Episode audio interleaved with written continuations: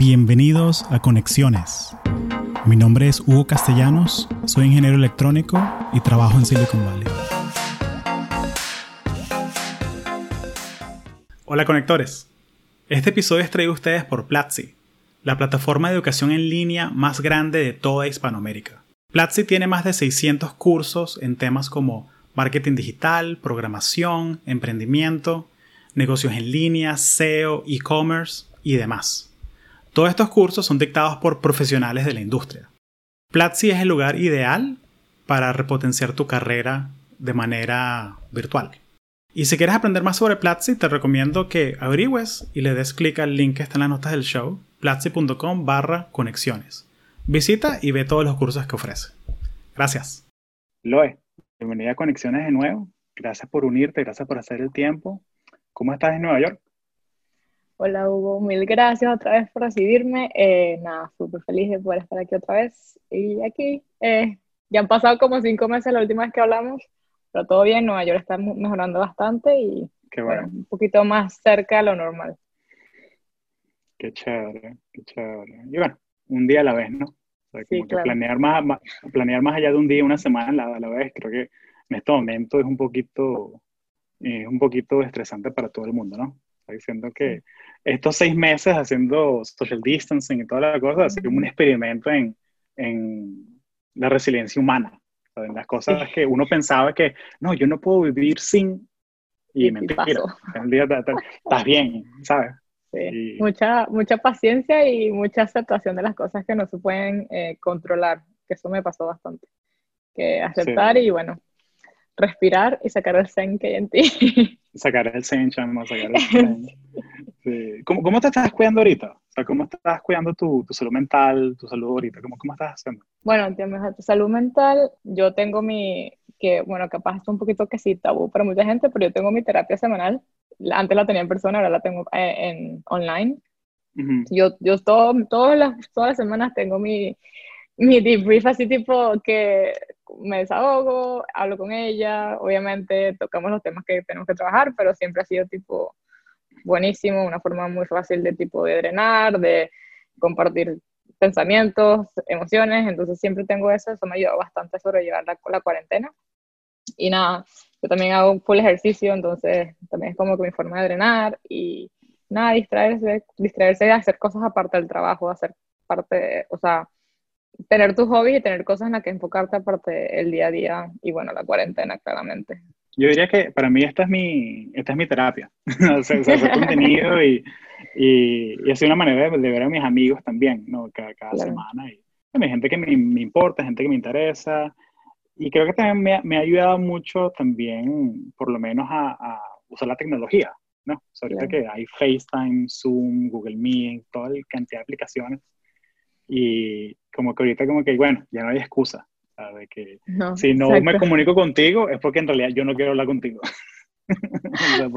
han habido demasiados tipos memes de eso de como que si ahorita en cuarentena no, no hablé contigo porque de verdad, de verdad no está en la lista de prioridades.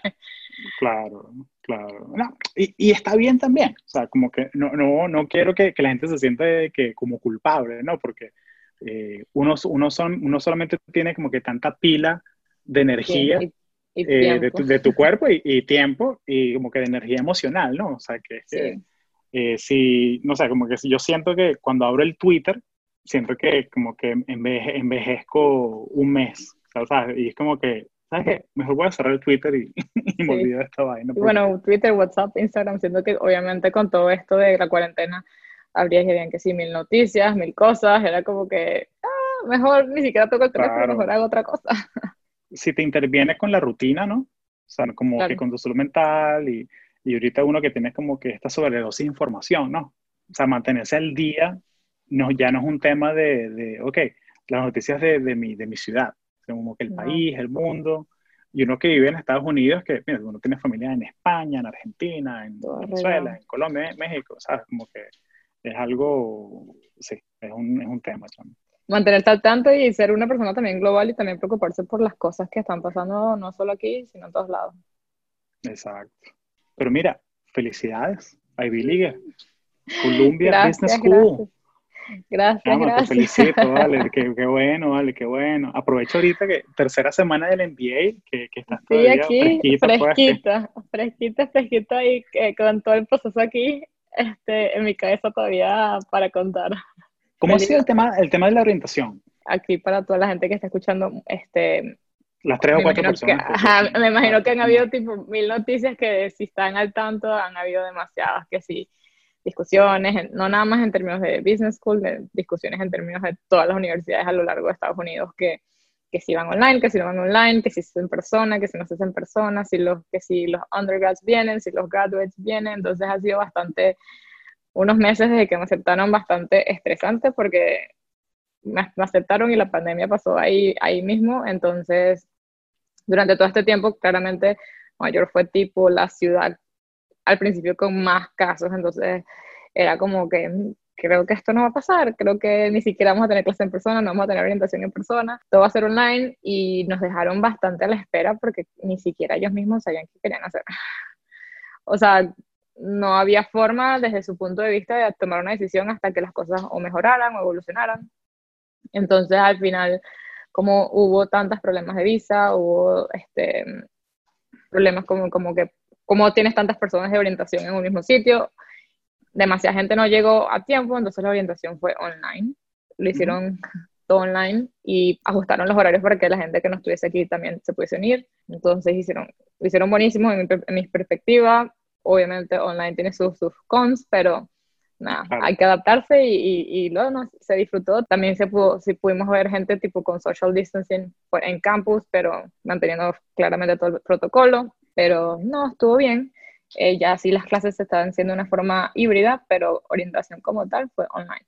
Cuando dices híbrida, ¿qué, qué quieres decir? Es, va a ser como parte y parte online. Como sabes, como con lo de social distancing, estas son clases que son, no sé, 60 personas, 70 personas y claramente si te imaginas un salón de clase, estás uno al lado del otro, no hay forma. Claro, esos auditorios, claro, claro, eso se, llena rápido. Se llena, entonces como que tienen que mantener social distancing, entonces no cabe todo el mundo al mismo tiempo. Entonces sí se va a hacer una rotación de, de personas que, que pueden ir, entonces suponte que yo tengo, no sé, como que contador, con accounting tipo lunes, miércoles y viernes, y yo nada más puedo ir que sí los lunes y los viernes, y otra gente va los miércoles y los viernes. Es la única forma para... Y las, los días claramente que no voy, voy los veo, en la, los veo en la casa online. Entonces, es simplemente para poder rotar a la gente y no tener la cantidad de, de, alumnos en la misma clase. Claro. Un, un amigo que, que, trabaja en las Naciones Unidas me dice que están haciendo algo parecido en la, en la, oficina de él. Él es data scientist y él está en la oficina lunes y jueves. Y el otro compañero es martes y viernes. Claro, creo que como que hacen eso para que esté, mm, sí, intercalado, pues, para que... Pero está el tema también, digo yo que, y eso es un tema, ¿no? Que cómo hace la, la gente que tiene, que tiene chamos, Sí. Porque, sí, porque los daycare, no, hay muchos que no están abiertos. No, aunque están aquí bastante las cosas más, o sea, creo que están abriendo bastante, pero sí, tienes razón aunque que yo conozca, no hay mucha gente que tenga hijos ahorita en el MBA, pero sí desde el punto de vista del trabajo, volver a estar, estar trabajando con un niño en la casa debe ser muy, muy fuerte. Sí, sí, eh, es, una, eh, es, un, es un, un, reto aún. Imagínate que, sí, que uno que, o sea, uno que no tiene y uno que, uno que tiene su trabajo y tu único, o sea, sabes, que a uno le cuesta, incluso que a uno le cuesta. Imagínate a alguien que tiene que atender a otro otro ser humano. Otra persona. y, no nada más. Bueno, atenderlo y estar pendiente del trabajo al mismo tiempo. claro. Pero mira, la pregunta del millón de dólares o el millón de euros o millón de lo que tú quieras. ¿Por qué te fuiste de Goldman Sachs? Que tiene su trabajo estable, seguro, chévere, software engineer, y te lanzaste a esa locura de que voy a renunciar y voy a hacer un MBA. O sea, yo sé que ah. Columbia, tremenda escuela, Ivy League, pero me da curiosidad, o sea, porque ¿qué, qué te motiva a ti? O sea, yo sé que no fue un solo día que te levantaste y yo renuncio y me voy. pero fue una serie de cosas, pero, pero explícame un poquito la, la, motivación y qué te gustaría aprender, o sea, qué te gustaría sacarle al MBA. A ver, me imagino que aquí la gente va a pensar que yo estoy loca porque claramente hablé hace como seis meses todo lo de software engineering y después esta niña se fue y ahora está en un MBA, ¿qué, qué es esto? Eh, claro. Claramente no fue... Eh, no fue una, una, decisión que se tomó ni este año, ni hace un año tampoco. Yo, fun fact, no, no, sé si es un fun fact, pero yo cuando estudié en la universidad, yo, o sea, me gradué con, con un degree en Computer Science y también me gradué con un degree que se llama Engineering Management, donde tuve la oportunidad en mi universidad, es como que una, un híbrido, hablando de híbridos, entre ingeniería y business. Si yo sí tuve como que exposure a, marketing y accounting y todo ese tipo de, clases. Obviamente no tengo un business degree eh, undergrad, pero sí tuve la, como que, una, como si el exposure. Pero sabía como que, bueno, no sé, creo que el mundo da muchas vueltas y terminé siendo software engineer como tal, porque en ese momento fue lo que me gustaba, me parecía buen, como que buena forma de empezar mi carrera, más que software engineers in in high demand, como que era, y como que me, nada, el, el, mundo dio demasiadas vueltas y terminé haciendo así, y gracias a Dios no me arrepiento absolutamente nada, y empecé trabajando como software engineer, como les conté en el, en el episodio pasado, me encanta tipo la tecnología, me encanta como que todo lo relacionado a ella, me gustaba muchísimo coding, pero también veía que habían cosas como que,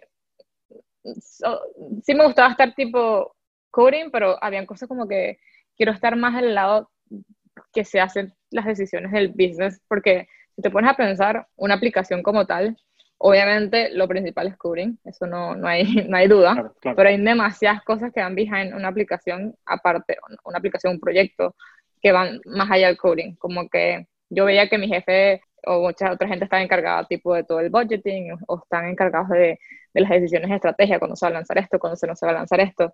Y yo sentía que, que me gustaba bastante también esa parte en Goldman funciona un poco diferente, las cosas no están tan, tan delineadas como en Google y en otras compañías, pero sí sentía que habían como que otros equipos, como que, por lo menos yo trabajaba en un trading app, como les había comentado, algún equipo designado nada más a hacer toda la parte de producto, como que hablar con los, con los clientes, este, explicarles este, qué se iba a hacer, cuándo se iba a lanzar, toda la parte de mercadeo, todo eso estaba en otro equipo y nosotros recibíamos los, como los, los requirements los codiábamos. Así era como que perro, pero también me gusta esa parte, yo también quiero entender, quiero, quiero entender como que la aplicación como una cosa completa y no nada más la parte tecnológica.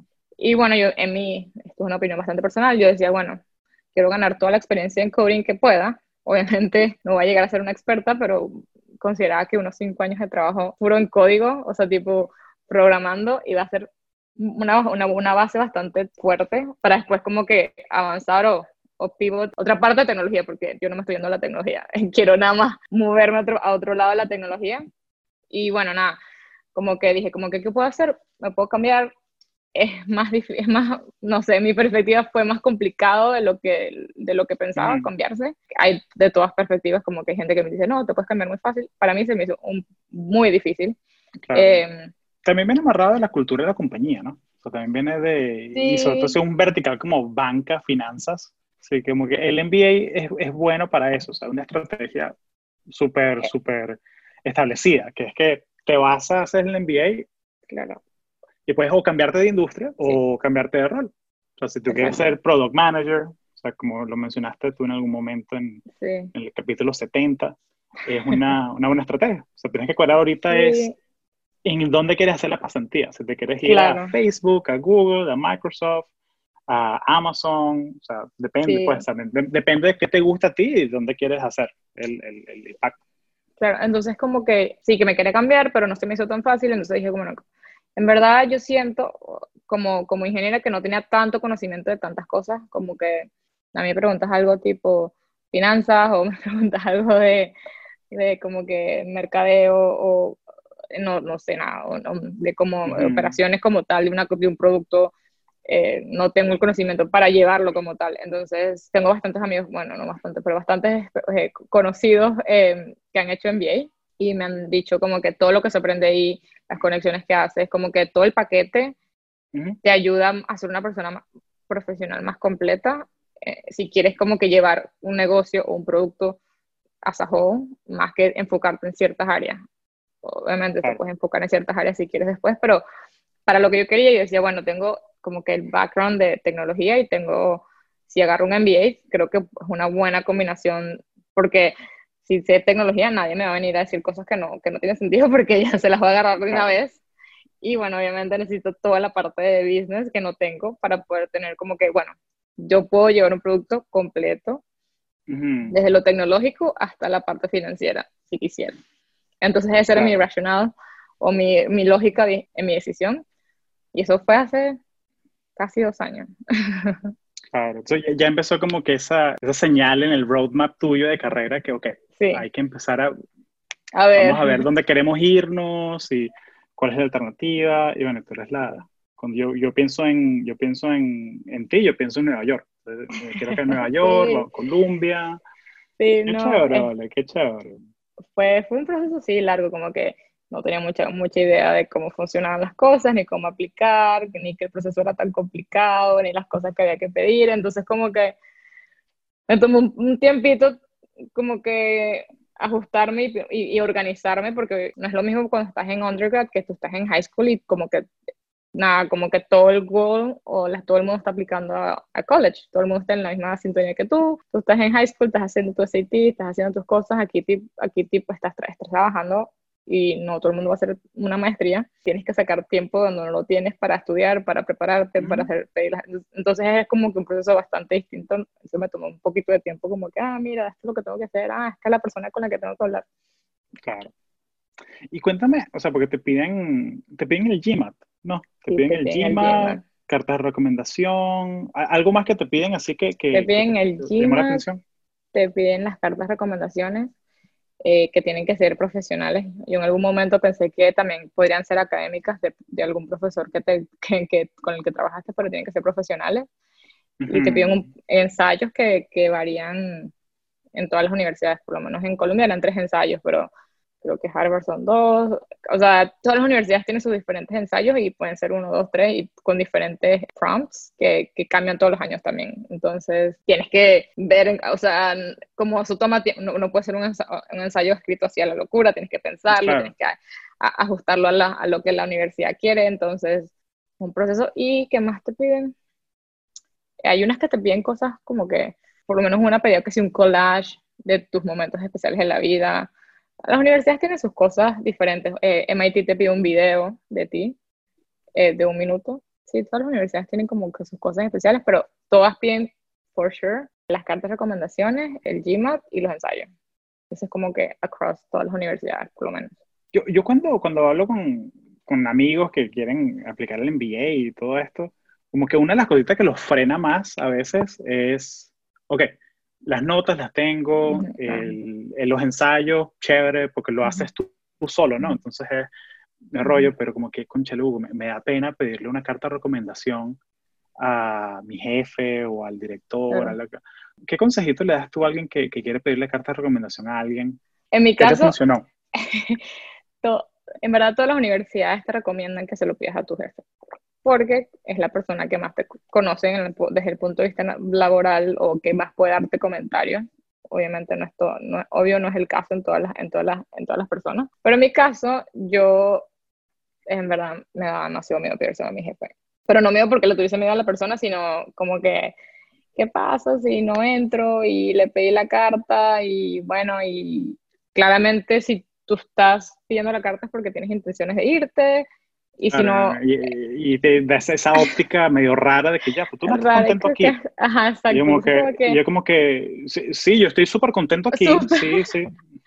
Entonces era rarísimo, era como que le digo, pero le digo como que lo estoy pensando, pero le digo que, que si no sale, o sea, es como que lo estoy pensando todavía, entonces dije, no, no, no va a ir por eso porque no quiero que si no sale mi, la perspectiva de mi jefe cambia y no quiero tampoco como que me afecte mi, mi salario o mi compensation al final del año yo mejor me quedo eh, quieta y también, bueno, no sé, también tú puedes saber qué opinas al respecto, pero siento que un MBA, o sea, si tú eres software engineer es bastante raro que hagas un MBA, no diciendo como que no hay gente que lo haga, pero no es como que la norma. O sea, tú puedes crecer muchísimo siendo software engineer. O sea, mira todas las compañías que hay, mira los software engineers, todos son tipo super smart. Se puede llegar muy lejos siendo software engineer si decides hacer ese path. Entonces era como que nadie me entendía porque yo quisiera, o sea, yo lo hablé con mucha gente y me decían, pero ¿por qué quieres hacer un MBA si tú eres una software engineer? no tiene nada sentido. Tú puedes, o sea, me como que, me, me decían como que, ¿sabes? La cantidad de dinero que puedes ganar siendo senior software engineer. Y yo que, sí, ya sé, pero, o sea, lo he pensado mucho, este, esto no es lo que yo quiero para mi carrera. Entonces, como que no estaba muy convencida de hablarlo con mi jefe, pero para mi suerte, habían como que dos personas super senior en mi equipo que se cambiaron justamente que si dos meses antes de que yo les diera las cartas. estas personas se fueron del equipo a otro equipo dentro de Goldman y yo trabajé con mm. ellos muy cerca, tipo, muy, muy cerca. Entonces te decían en casi todas las universidades, si no le puedes pedir la carta a tu jefe, pídeselo a tu jefe pasado y explica por qué no se lo estás pidiendo a tu jefe. Entonces lo que hice yo fue pedírselo a mis jefes pasados, que justamente se habían recibido del, del, equipo, y da la casualidad que uno, uno de ellos tenía este, eh, un MBA de Columbia. Entonces también, mm, entonces él como que más me, bueno, los dos tenían MBA, pero uno lo tenía de Columbia. Entonces los dos como que me entendían un poco y, y fueron súper supportive, obviamente, así tipo step by step process que lo que hice, como que les escribí, les dije que quería hablar con él, un catch up, les expliqué que quería hacer un MBA, que estas eran mis opciones, yo no tenía, o sea, era, era, un poco tarde para cuando, cuando yo apliqué, entonces les dije como que mira, esto might happen, no, capaz no pasa, pero me gustaría tener tu apoyo, si me puedes escribir una carta de recomendación. Los hembras fueron súper supportive y también les pedí que por forma tuvieran el secreto hasta que yo les dijera si ya entré o ya no entré. Y nada, lo que yo hice, porque esto es súper loco, cada universidad le pide una cosa distinta a, los a las, las, personas que te recomiendan. No es como un common app, si te acuerdas de undergrad. Sí, sí, sí.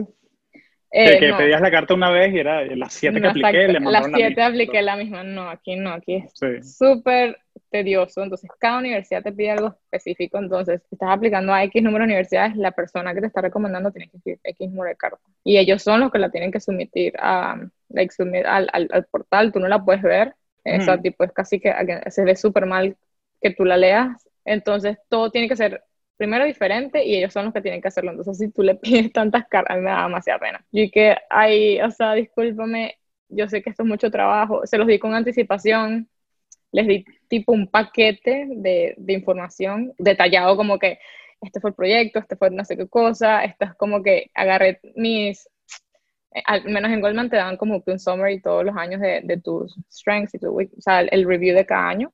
Eh, me lo daban impreso y me lo daban en en, digital. yo lo que agarraba como que esto es lo que me, o sea, cuando el año pasado trabajé en esto, esto fueron lo que me, me, me, me pidieron tipo como que, que mejorara o esto fue lo que me fueron mis, mis, mis fortalezas, este fue el summary que tú me diste, como que todo para que... El, el, tree by tree, pues el tree, like, de, de, three strengths y los tres uh, areas of improvement. Exacto. Yo se lo di porque claramente, que, o sea, tipo, eh, son demasiados empleados, no creo que se acuerde de todo lo que yo hice, entonces le facilité todo, o sea, le puse todo súper estructurado para que te acuerdas, y por pregunta, por si estos son algunos puntos que los que pues Clara no, no, no, le, no le podía poner lo que quería que escribiera, porque eso se, ve que no es escrito por él, pero sí le puse como que estos son los puntos que, que quiero que toques, o up to you, claramente, pero si puedes tocarlos, me gustaría que tocaras esos puntos. Se lo dije que sí, bandejita de plata, no había, no, no, le, sí, sí tomaba tiempo, pero no es que lo iba a poner a pensar sobre lo que él había trabajado conmigo. Claro, claro, o sea, dáselo, masticado porque la idea es un favor que te está haciendo, ¿no? Exacto. Un favor y, y hacerlo con, con, mucho tiempo de antelación, ¿no? Con meses. Mucho tiempo, sí, y, y estar, porque tienen un deadline, tipo, muchos esperan hasta el último minuto, se tienes que estar como que catching up con la persona y diciendo como que, hey, by the way, este, el deadline está coming up, este, por favor, pues, te acuerdas de mandar la carta, sorry por ser tan fastidiosa, pero eh, ya, la, ya es casi este viernes o algo así, pero you have to be, tienes que ser tipo súper agradecida. Y obvio, yo súper, pero tienes que tipo, en, eh, como que poner énfasis en tipo, ah, muchas gracias por ayudarme con este proceso eh, y tipo repetírselo mil veces. Hola conectores, espero que estén disfrutando el episodio. Este episodio es traído a ustedes por Platzi, la plataforma de educación en línea más grande de América Latina. Muchas veces me preguntan, oye, ¿por qué recomiendas los cursos de Platzi si la gran mayoría están en español? Y la audiencia que escucha conexiones y muchos de los profesionales que yo invito están en Estados Unidos. Y resulta que estoy seguro que todos tenemos familia, primos, tíos, hermanos o amigos que todavía viven en Latinoamérica y se sienten más cómodos aprendiendo sobre estos temas en español. Entonces, aunque tú seas un profesional que ya la estás logrando en tu carrera, ve Platzi como una cosa que le puedes regalar a un primo, un tío o alguien que vive en Latinoamérica o en cualquier lugar del mundo y tiene curiosidad de aprender sobre esos temas y lo prefiere hacer en español. Entonces Platzi no solamente puedes comprar una suscripción para ti, sino también si te quieres convertir en estudiante o regalar una suscripción de estudiante, lo puedes hacer. Así que ve ya mismo al link eh, platzi.com barra conexiones y explora más de 600 cursos que Platzi tiene en emprendimiento, programación, inglés técnico y demás. Gracias y espero que disfrutes el resto del episodio. Claro, claro. Ahí estás practicando para cuando seas product manager, que tienes que casar a la gente, a los software engineers, a, los designers, a la gente y de, hacer todo el mundo feliz.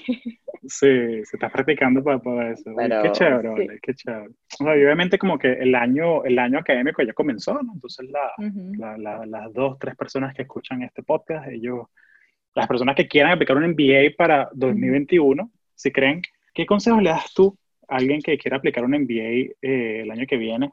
Que diga que, mira, ya estoy fastidiado de ser software engineer, estoy fastidiado de trabajar en operaciones, quiero hacer mi MBA como con el proceso de aplicación, ¿qué, ¿qué, le das tú a esa gente? O sea, ¿qué harías tú diferente? Puede ser como que bueno, voy a aplicar de nuevo con lo que ya tú sabes. Con lo que sabes. Bueno, primero, no, no hagas un MBA nada más porque estás fastidiado. Punto número uno. Excelente, excelente. Sí, sí, eso, eso, ahí, ahí está el quote del episodio. Ahí está el quote. Eso no, y, y me lo dijeron muchas veces, como que esto no es como que una escapatoria, no es que tu vida se va a shift así de un día para el otro, porque es un MBA. Mucha gente puede conseguir lo mismo sin un MBA, así que no es como que this is the way out, simplemente porque estás fastidiado. Y te lo van a preguntar en todas las universidades, tienes que tener una razón y un propósito para hacerlo no vas a poner en tu aplicación y que estoy ladillado a hacer tal cosa. Eh, sí, sí, sí no, no, no, no, vas a poner que, bueno, bueno me, botaron del trabajo, entonces estoy, no sé qué hacer mientras tanto, porque, sí. sí sabes, como que, bueno, quiero, quiero, que, quiero agarrar un student loan para pagar la renta. no, no, vale, ¿qué te pasa? ¿Qué te pasa No, no, no, tienes que tener algo bien definido, hacerlo con un propósito y ver si te va a ayudar a lo que quieres en tu futuro, como dijiste, como dijiste tú, bien sea quedarte en la misma, en la misma industria o cambiar de rol o, o completamente cambiar de industria de rol, porque eso es bastante común. O sea, hay gente que viene con un arts background y de la nada quiere ser investment banking y it's possible, obviamente con mucho trabajo, pero mucha gente lo eso para eso va el MBA, para completamente cambiar. Número uno, tener un propósito, no lo hagas simplemente porque estás fastidiado. Y dos, el proceso es bastante largo y estar tipo al tanto con todos los, con todos los deadlines y con, con el proceso. Es, muy loco porque ya ahorita ya, está, ya empezó el proceso para el 2021. Claro. porque la mayoría de las universidades tienen sus rounds, tienen round 1, que es usualmente en octubre, septiembre, eh, septiembre octubre, round 2, que es en diciembre, y después round 3, que, y no todas la tienen en la round 3, que es que en abril del año que viene. Te recomiendan siempre aplicar en la primera y la segunda. Y como tú dijiste, está que si el GMAT, están las recomendaciones, están los ensayos. Pues tienes que tener que si todo eso listo para poder aplicar. Toma su tiempito. Entonces, sí, yo creo que si alguien está ahorita como tal, que se ponga las pilas. Que se ponga las pilas. Sí. ¿Tenías, ¿Tenías algún safety school? ¿Tenías alguna que nos puedas convertir? No sé. ¿O era Columbia all the way? No, real, es que yo, es que mi proceso fue un, un mini desastre. Y por eso te digo como que yo tenía muchos, y podemos hablar esto más, tipo, tenía mucho, para que veas como que las cosas planeadas nunca salen como, o casi nunca salen como pensaba. Yo estaba súper organizada porque soy una persona excesivamente organizada, yo aplicar a tiempo, pero no tengo el GMAT, entonces el GMAT es lo que más toma, al menos para mí, a mi persona, me es lo que más me iba a tomar tiempo porque no tenía, no había ni empezado, no, ni sabía cómo funcionaba.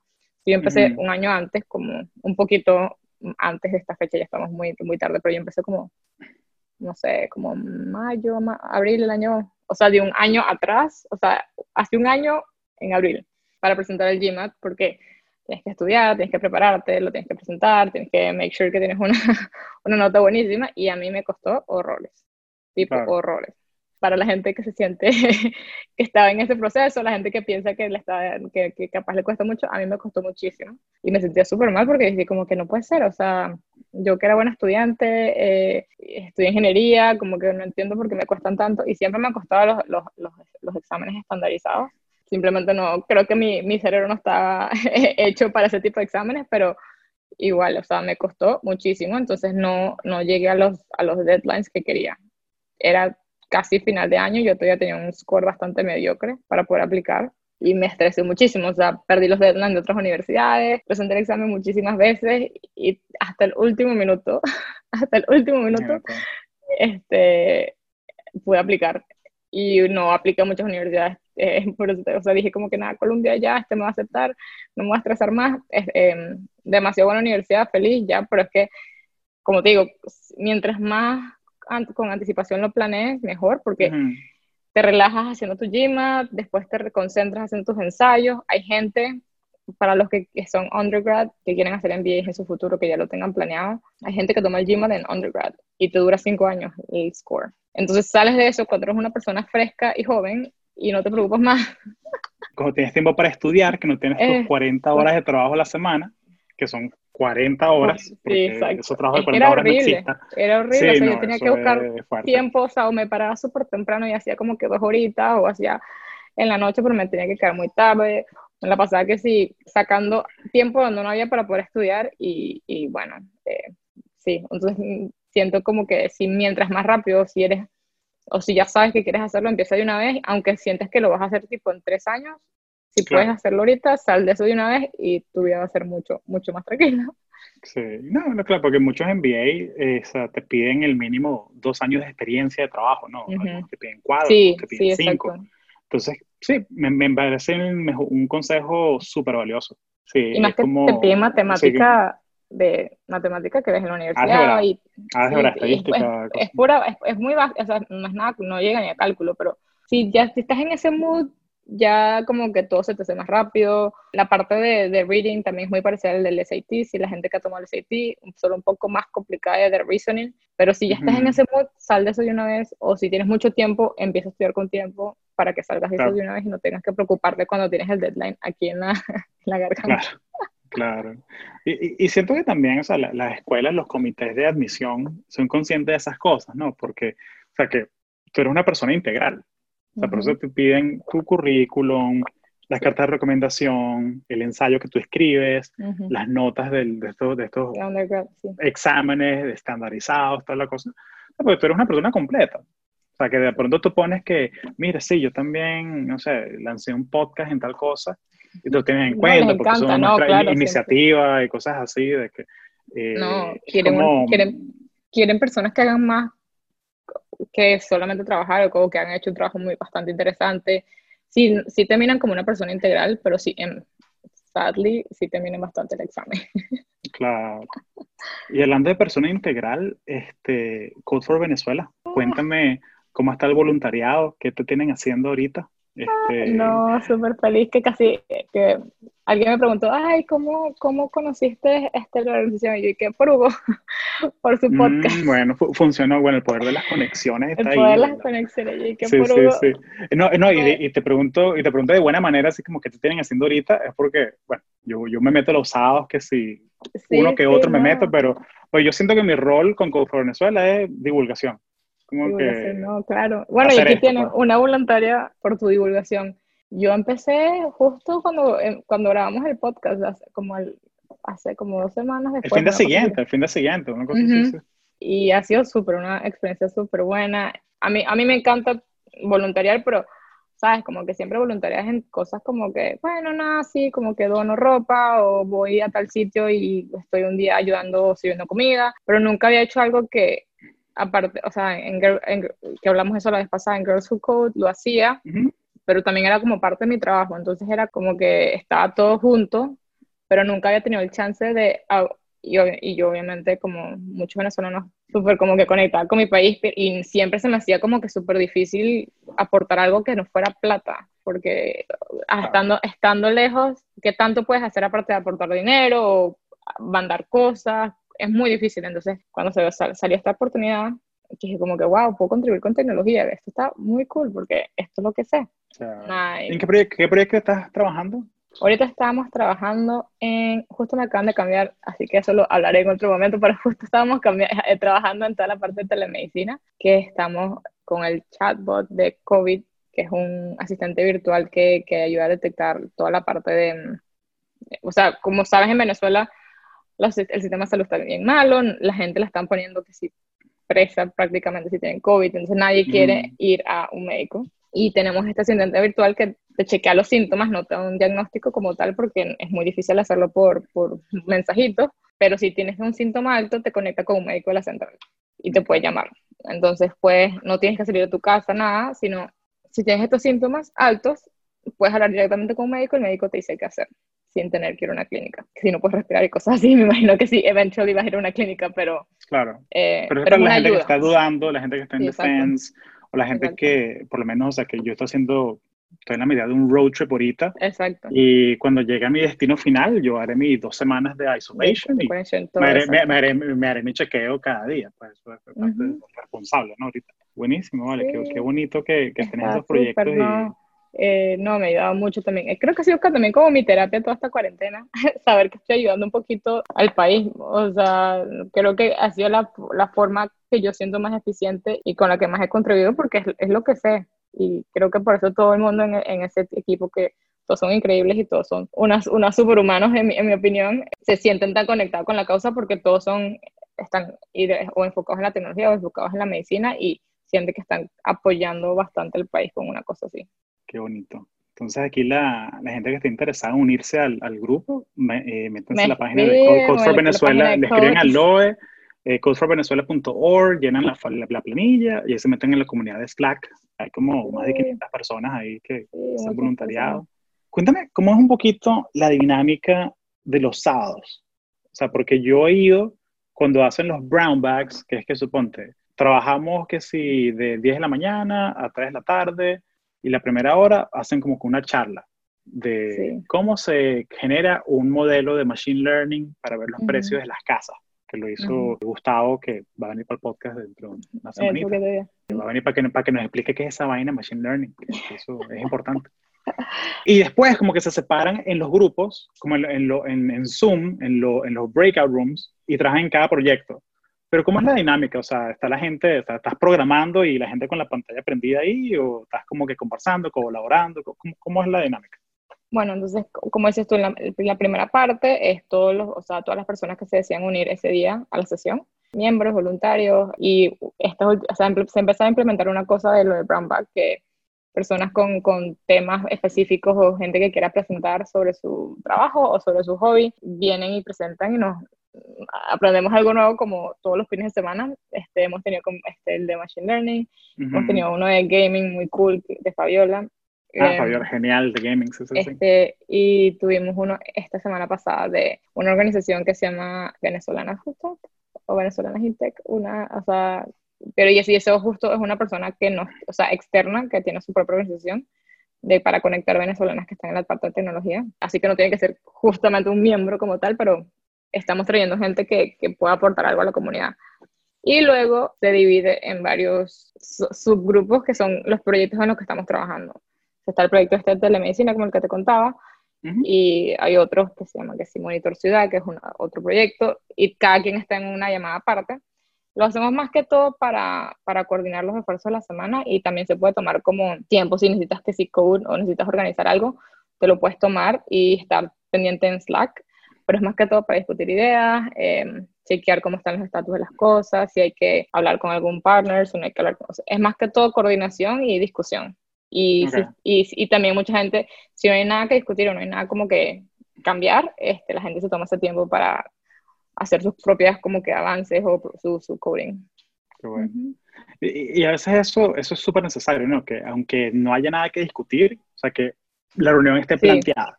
Sí, sí, que estemos todos, que todos en sync, que, mira que esto va andando, esto está bloqueado, esto está bloqueado, pero lo vamos haciendo dentro de dos semanas. Parte, y, parte y como que Sí, sí, ponerse todos al, eso en ese grado, o sea, que el roadmap tiene que, que, avanzar. Y no, y también para que la gente tenga como que su tiempo, aunque no haya, como dices tú, no haya tanta discusión, pero la gente sabe si, si va a ir a la sesión, que tiene su tiempo también para avanzar en sus cosas, que muchas veces, claro, casi todos están trabajando, entonces es muy, muy difícil en la semana, pero si te unes a la sesión y no hay nada que hacer, aparte de, o nada a discutir, puedes tomar ese tiempo para avanzar en lo que tú estás trabajando. Qué chévere, vale, qué chévere. Oye, Loe, muchas gracias por el tiempo. ¿Algo, algo que se me olvidó preguntarte, algo que querías compartir, que no se me, que se nos pasó? No, en antes, verdad antes de irnos, antes de irnos para el Patreon, que vamos al Patreon. Eh, no, en verdad, como si alguna persona está interesada, como no creo que lo dije la semana pasada, yo soy bastante responsive en LinkedIn. Em, sé que no es un, capaz lo que conté hoy no es como que lo más común y más en el mundo de la tecnología. Yo sé que este, esto es más que todo enfocado a la parte de, de STEM y no me pienso alejar de la tecnología, simplemente estoy tomando un rumbo un poco distinto, que yo como que yo siempre voy a ser ingeniera, no me quiten ese título. Eso no te lo quita nadie, no te lo quita nadie. Pero sí, como que creo que, y eso lo hablamos en un momento, como que tech tiene muchas, muchas caras. Estar en el mundo de la tecnología no significa nada más que eres eh, software engineer.